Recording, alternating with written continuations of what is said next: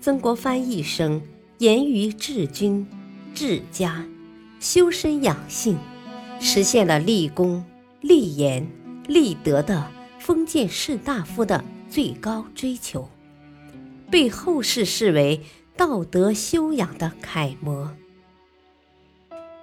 欢迎收听《新建》，曾国藩点评古典名著，播讲汉乐。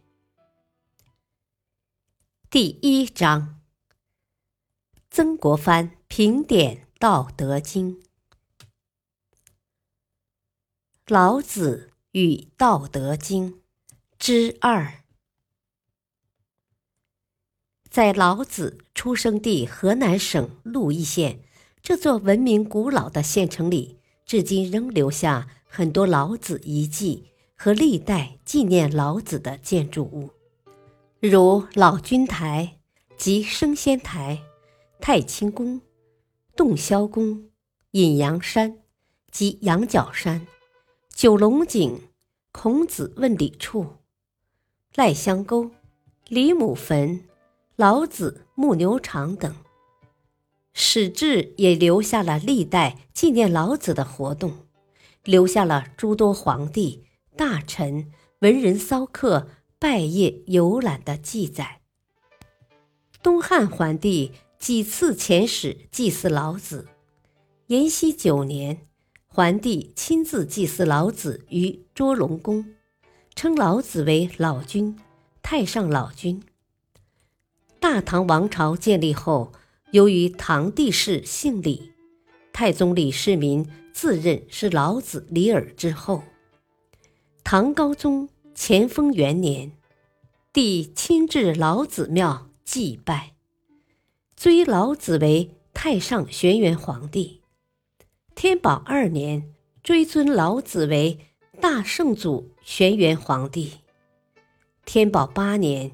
帝亲谒太清宫，册老子为圣祖大道玄元皇帝。天宝十三年，帝亲朝太清宫，又加冕老子为大圣祖高尚大道金阙轩辕天宝大帝。宋代建隆初，宋太祖遣使诣真元祠老子。宋徽宗政和年间。置生老子于列传之首，别为一志，尽以尔、丹、伯阳命名。宋真宗降伏七年，谒老子于太清宫。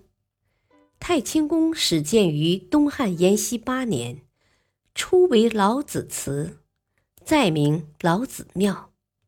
唐玄宗李隆基亲改其名为太清宫。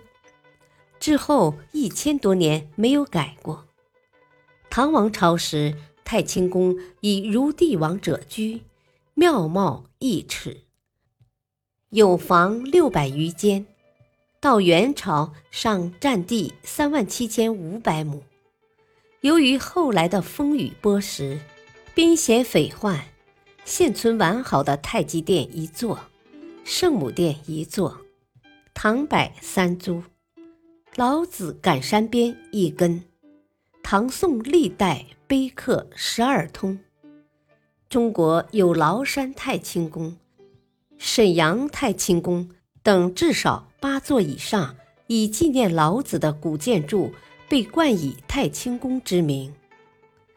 但首推河南鹿邑老子家乡太清宫历史悠久，且史料记载最完备，并被当作。唐皇族家庙而受到多位皇帝的拜谒。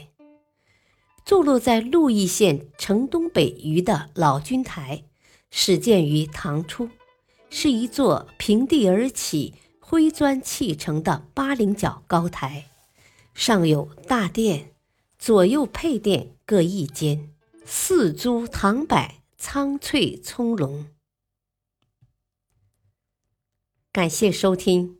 下期继续播讲《老子与道德经》，敬请收听，再会。